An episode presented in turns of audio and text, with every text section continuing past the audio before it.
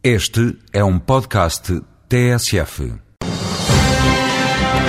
No espaço Voz Europa, o vice-presidente do Parlamento Europeu, o eurodeputado Manuel dos Santos, fala da intenção da Comissão Europeia de tornar a União mais eficiente em matéria de energia, uma área onde a Europa é atualmente pouco autónoma.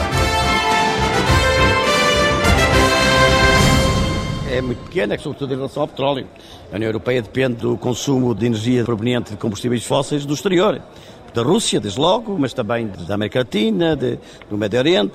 Por isso é que há uma iniciativa na União Europeia, da Comissão, passa por reduzir o CO2 em 20%, aumentar a eficiência energética em 20% e criar energias alternativas em 20%.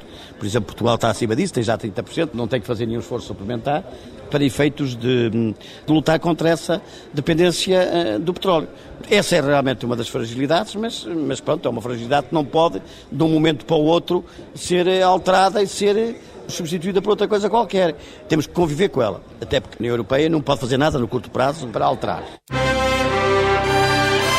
Voz Europa, edição de João Francisco Raro.